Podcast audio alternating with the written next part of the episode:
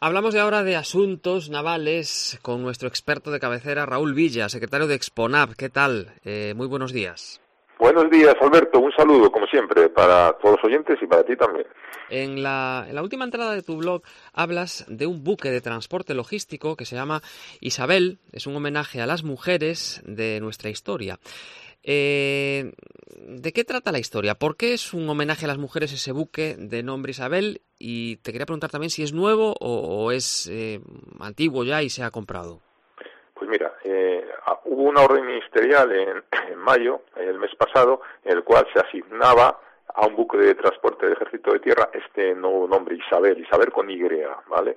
Eh, es un nombre que, se le da además, Isabel con Y viene del castellano antiguo y está muy ligado a, mujeres ilustres, ¿no? La principal Isabel de Castilla, ¿no? Isabel la Católica, pero hubo otras, ¿no? Isabel de Portugal, de Valois, una, una muy, muy famosa en el mundo marino, Isabel Barreto, que le llamaban la almiranta, y digamos que es un nombre que guarda mucho eh, relación con descubrimientos de, los tiempos de ultramar, ¿no? Del siglo XVI, y entonces con el propósito de subrayar este papel decisivo de, de, de, las mujeres, pues se ha decidido a este buque de ejército de tierra darle ese nombre y rendir un homenaje a todas esas Isabeles que que sirvan para que, como ejemplo, inspiración para todos los marinos que estén en ese buque, ¿no?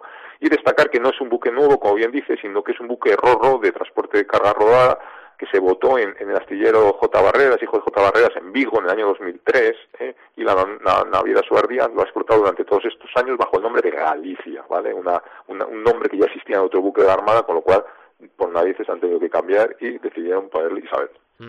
Esa naviera, Suar, eh, Suardiaz, oímos hablar mucho de ella, eh, sus buques eh, tocan mucho el puerto de Vigo, ¿es originaria de aquí, de Galicia?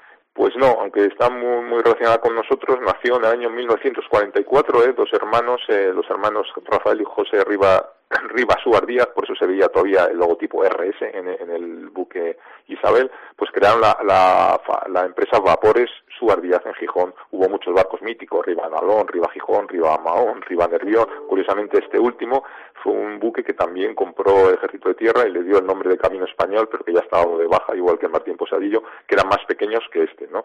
Y curiosidad que también hubo otro hermano que se llamaba Ángel, que fue un oficial muy laureado en la Armada, llegó almirante y al final fue, pues, fue también un acreditado empresario, empresario naviero. ¿Y cuáles son las principales características de ese, de ese buque Isabel? Y te quería preguntar también si, si tuvieron que repararlo para adecuarlo pues como buque de, de la Armada.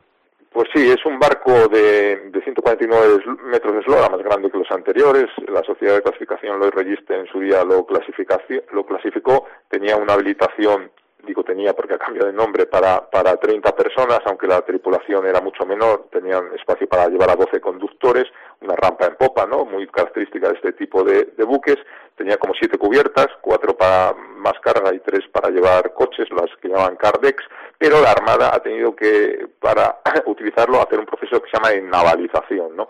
que es una palabra que no existe en RAI, pero bueno, es como una transformación del buque de mercante a uno de guerra, digamos, militarizarlo para adaptarlo a los estándares de, la Armada, ¿no? Entonces, si están algunos equipos de radio, ¿no? Típicos o eh, espacios específicos para, por ejemplo, para el tema de armamento, necesitas más habitabilidad porque la dotación de la Armada va a ser de 50 personas y bueno, ya se han hecho muchos trabajos de estos antes de, de la entrega del buque, eh, hubo varios astilleros españoles que pujaron por esta obra, en concreto Metal Ships Docks de Vigo es la que se ha encargado de acondicionar el barco y durante 20 días pues le ha dado el nuevo aspecto, ¿no? ese gris naval que ya lo distingue como un barco de, de guerra y bueno, un poco antes también durante tres meses se eliminó una de las cubiertas para poder llevar otro tipo de vehículos. ¿Qué ocurrió eh, con la bandera que ondeaba en, en el barco en la última navega navegación que hizo como buque mercante? Pues te acuerdas que hace poco hablábamos de las banderas de conveniencia, ¿no? Que los países cambian y tal, pues el 27 de mayo del 16 el Galicia abandonó su pabellón español en el registro de Canarias y se incorporó al de Madeira, que daría mejores condiciones y entonces comentaba hace poco su capitán David Garrote en la última navegación de Vigo a Cartagena antes de ser de la Armada, pues además que era una persona que conocía muchísimo el barco porque empezó en el 2003 de tercer oficial, fue segundo, fue primero y al final pues fue capitán y comentaba que, que navegaron con, con parte además de dotación de la Armada bajo el registro de Madeira, curiosamente para después ser un, barco de, la Armada Española, ¿no? Y además coincidió en esa navegación con el que va a ser el comandante del barco, Pedro Pérez Núñez, y hay una fotografía de ellos en el blog que parece de la película Master and Commander, porque el Master es el capitán mercante y el comandante el futuro comandante del buque de Armada. Anda, qué curioso. Eh, nos despedimos hasta después del verano, ¿no? Haces un descanso en el blog. Eso es, vamos a hacer la paradita, coger nuevas ideas y ya en septiembre volveremos con nuevas noticias. Eh, por cierto, que, vaya operación que se ha hecho en Ferrol estos días para darle la vuelta al barco este que, que volcó en, Cedeira, ¿no? Eso, tenemos que hablar un día de eso, que no ha, no ha debido ser nada, nada fácil esa operación.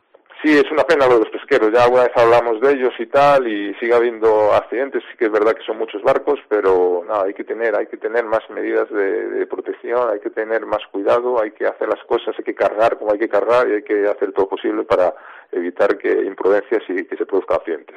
Gracias, Raúl. Buenos días. Vale, un saludo.